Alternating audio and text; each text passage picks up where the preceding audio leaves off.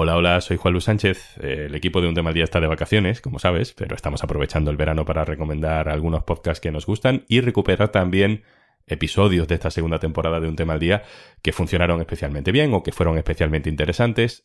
Es el caso de hoy. Hoy recuperamos un episodio que publicamos en febrero y que preparamos a partir de una pregunta que creo que todos nos hemos hecho alguna vez. ¿Cómo sería la vida sin sanidad pública? Para responderla, nos vamos a Estados Unidos, país que inspira a los gurús del liberalismo español. Hablamos con la publicista Belén Montalvo, que es la persona detrás del podcast Aló Miami, desmitificando Estados Unidos. Belén lleva nueve años allí y nos cuenta cómo es vivir sin sanidad pública. Te dejo con el episodio. Antes una cosa.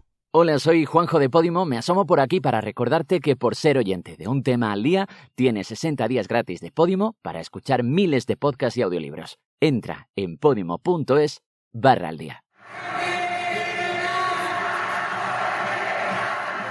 Cientos de miles de personas han salido a la calle en defensa de la sanidad pública. Hace unos días en Madrid, en Santiago de Compostela, pero en los últimos meses hemos visto movilizaciones en cinco comunidades autónomas. El sistema sanitario está en juego y el modelo que va ganando terreno, línea roja a línea roja, es el que vienen colando poco a poco los gurús de la derecha española. Este es uno de los economistas de cabecera del PP en los últimos años, Daniel Lacalle, en una conferencia de 2018. El problema que tienes al hacerlo desde el punto de vista de los derechos es que se te cuela el listo. ¿Cómo se te cuela el listo? ¿Quién ha ido a urgencias alguna vez y no se ha encontrado no a uno, no a dos, no a tres o a cuatro personas que estén allí para pasar la mañana? Esas cosas pasan. ¿No? ¿Por qué? Porque no hay penalización. ¿Por qué eso no pasa? Eso no me ha pasado a mí, Yo vivo en, el extranjero y he vivido en muchos países. ¿Por qué eso no pasa? Porque hay penalización. Hay unos mensajes más explícitos que otros, pero luego está el negro sobre blanco. En Andalucía los compañeros del diario.es han tenido acceso al plan del presidente Juanma Moreno para subcontratar en clínicas privadas las consultas de los médicos de familia, que ahora están totalmente desbordados y además para que empleados de esas clínicas privadas puedan trabajar dentro de los hospitales públicos. Poco a poco se van levantando las resistencias del sistema público a la privatización sanitaria. Hoy queremos saber cómo se vive en una realidad alternativa, cómo es vivir sin una sanidad pública decente. Y vamos a coger como ejemplo no a un país periférico, sin recursos, del sur, vamos al país que inspira a los gurús del liberalismo en España. Vamos a Estados Unidos. Belén Montalvo, hola. Hola, Juanlu, ¿qué tal?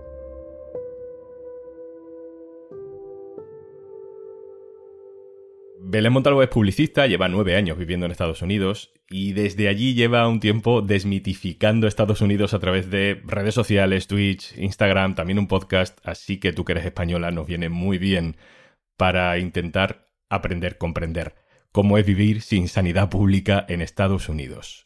¿Cómo es? Es muy difícil, sinceramente. Em, vamos a ver, un país sin sanidad pública es un país donde, para empezar, te sientes inseguro económicamente. Aunque tengas ahorros en el banco, nunca es suficiente. Y eso es muy importante porque, a pesar de que la gran mayoría de la gente no tiene ahorros en el banco, es muy fácil caer en una bancarrota por facturas médicas. De hecho, es la principal causa de bancarrota en este país. Además, en un país sin sanidad pública, te da miedo ir al médico, porque te da miedo el diagnóstico. O sea, te da miedo ir porque te van a cobrar y además te da miedo que te digan cosas malas porque te van a seguir cobrando y eso hace que te pueda cambiar la vida a nivel financiero, la tuya y la de tu familia. Y además, en un país sin sanidad pública es un país en el que no confías en el médico, porque allí eres un cliente y no un paciente. Y entonces el médico puede que te mande pruebas innecesarias solo porque sabe que las cubre tu seguro, por ejemplo. Y además el trato con el personal sanitario es mucho menos humano. Hay un miedo brutal a las demandas. Ponme algún ejemplo. Eh, ¿qué pasa si te rompes una pierna? O te detectan un tumor yéndome a, algo más grave. Para que te hagas una idea, mira, eh, si yo tengo un hijo y en tu eh, fiesta de cumpleaños se rompe la pierna, entonces tenemos un problema, porque es probable que yo incluso te pueda demandar para que tú te encargues de los gastos de esa escayola de mi hijo.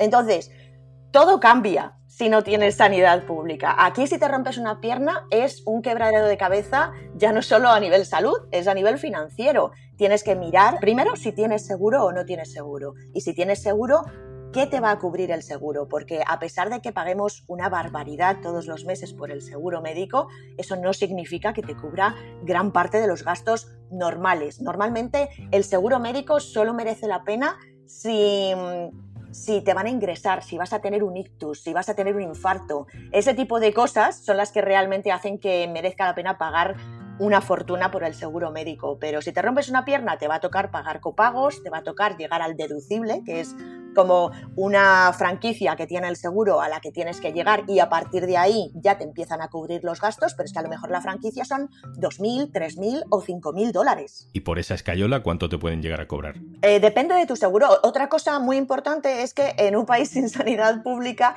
los precios varían de médico a médico, de estado a estado, de circunstancia en circunstancia. O sea, nadie sabe cuánto puede costarte una escayola en la pierna. Realmente no lo sé.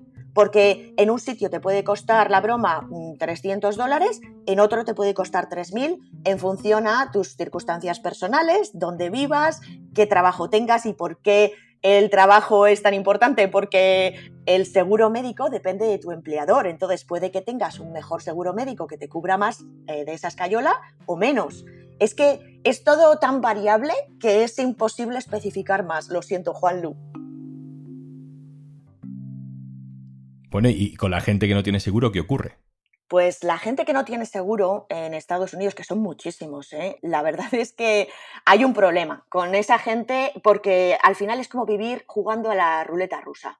Para que te hagas una idea, yo pago más de 400 dólares al mes por mi seguro médico, solo el mío, gracias a que mi empresa me cubre el 50% de lo que cuesta. Este mismo seguro médico yo lo he tenido en otra empresa y he pagado menos porque mi empresa me cubría más de lo que costaba ese seguro médico y además ese mismo seguro médico con esa misma aseguradora era mejor con la otra empresa que con esta, porque ahora trabajo en una empresa con menos empleados, que tiene menos poder de negociación, que otra empresa con más empleados y más poder de negociación.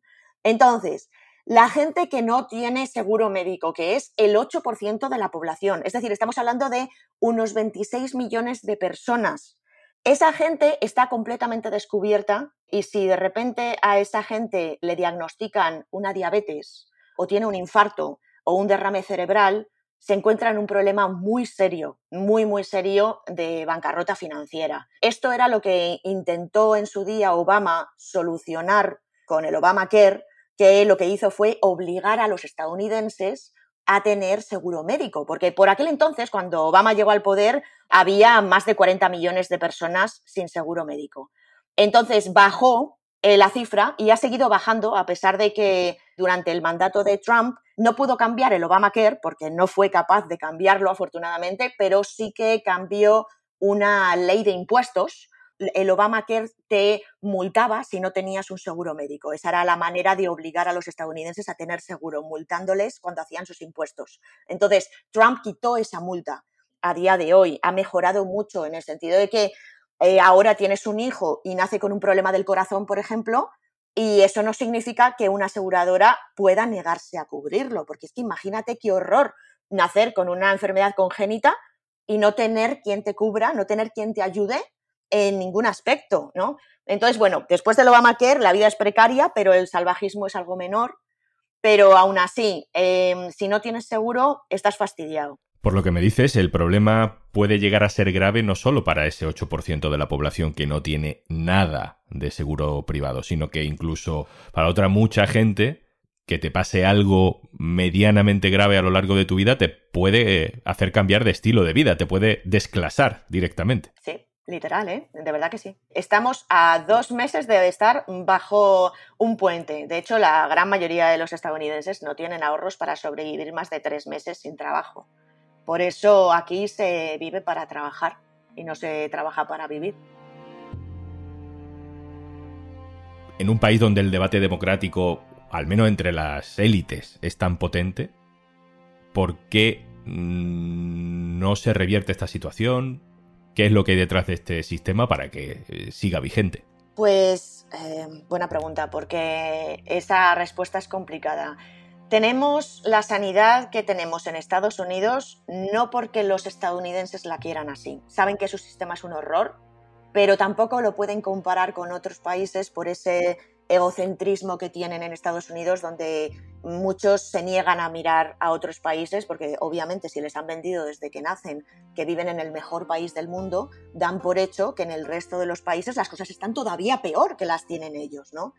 Entonces, esto es algo por lo que los estadounidenses en masa no luchan, no se levantan, no salen a las calles. Entre que la sociedad no lo reclama como debería y que hay muchísimos intereses detrás de las grandes farmacéuticas, por ejemplo, los hospitales, eh, todo el sistema médico está completamente inflado. De hecho, Estados Unidos gasta mucho más en gasto público mm, dedicado a la medicina, a la sanidad, que cualquier otro país del mundo y aún así no cubre prácticamente nada. O sea, es un problema, es un problema que sinceramente le veo muy mala solución. No creo que yo lo vea, por lo menos. Belén Montalvo, muchas gracias. Muchas de nada. En el diario.es seguiremos dando toda la prioridad a este movimiento de defensa de la sanidad pública. Si nos quieres ayudar, ya sabes, hazte socio.